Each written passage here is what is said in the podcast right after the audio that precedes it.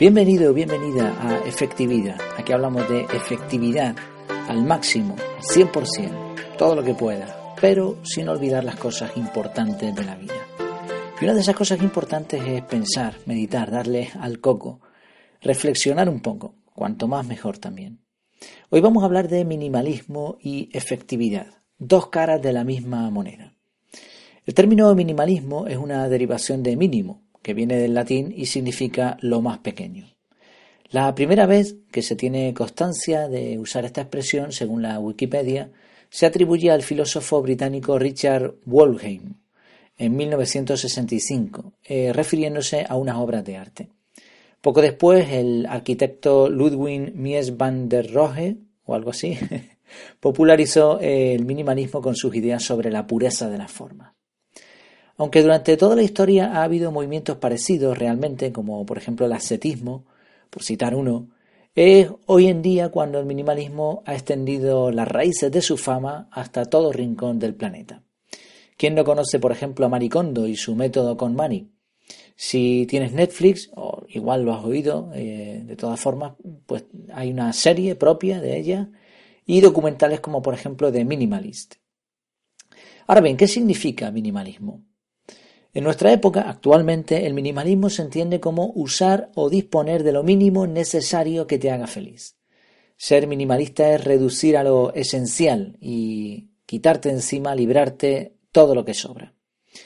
No solamente se aplica a obras de arte o la arquitectura, sino a prácticamente todo en la vida. Se habla de minimalismo financiero, minimalismo digital, minimalismo emocional o minimalismo existencial. Una de las frases que pregona el movimiento minimalista, que además se cita en el documental que mencionaba antes, es usa las cosas, ama a las personas, no al revés. ¿Te suena todo esto? Es algo parecido a la frase de inicio de este podcast. Efectividad al 100%, al máximo, pero sin olvidar las cosas importantes de la vida. Desde hace algún tiempo creo que el minimalismo es una cara de la misma moneda la efectividad. Incluso iría más lejos. Creo que el minimalismo es una faceta de la efectividad. La efectividad es conseguir resultados usando los mínimos recursos necesarios. Esa sería una definición minimalista de la efectividad. El minimalismo se centra en la cantidad, mientras que la efectividad se relaciona más bien con los objetivos. Este es el matiz. Si el minimalismo sería una forma de efectividad. Por ejemplo, una frase que encontré sobre minimalismo. Más que acumular, vaciar. Más que aprender, desaprender. Más que aferrarse, soltar. A la larga, menos es más. Si el minimalismo está implícitamente relacionado con la cantidad, con eso de menos es más. Y esto es un punto importante porque ser minimalista sin un porqué carece de sentido. El propósito no es reducir sin más, sino eliminar lo que no nos ayuda a alcanzar un objetivo deseado. Y esta parte, eh, que está totalmente relacionada ya con la efectividad, muchas veces se olvida. Se cumple la máxima de que lo simple funciona mejor, pero esto realmente no siempre es posible. Dile tú, por ejemplo, a los constructores de una nave espacial que sean minimalistas, pero que no dejen de llegar a Marte, eso que lo cumplan. Bueno, eh, no, puede ser, ¿no? Seguro que se siente mucho más aliviado si les hablas de que sean efectivos y les permites tener los materiales y herramientas necesarios. Como decía Abraham Maslow, si tu única herramienta es un martillo, tiendes a tratar cada problema como si fuera un clavo. Y esto, esto es un problema, ¿no?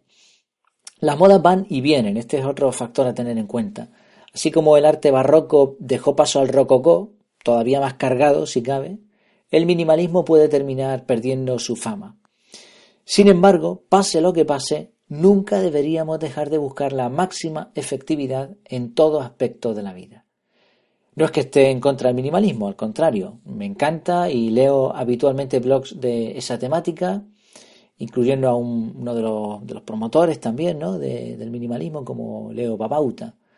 Te recomiendo un blog que me parece bastante equilibrado, que trata muy bien el minimalismo. Casa Cambiante, de Nela Salazar.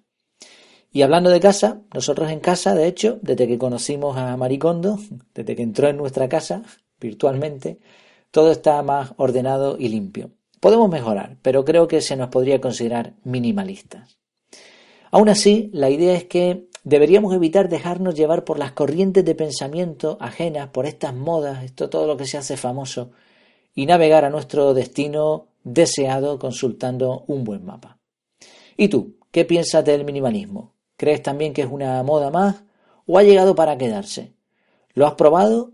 ¿Te consideras minimalista o efectivo? Anímate y comenta tus impresiones. Como decía, bueno, una frase, esta no, no lo decía, esta fue una reflexión en la que llegué viendo otras frases.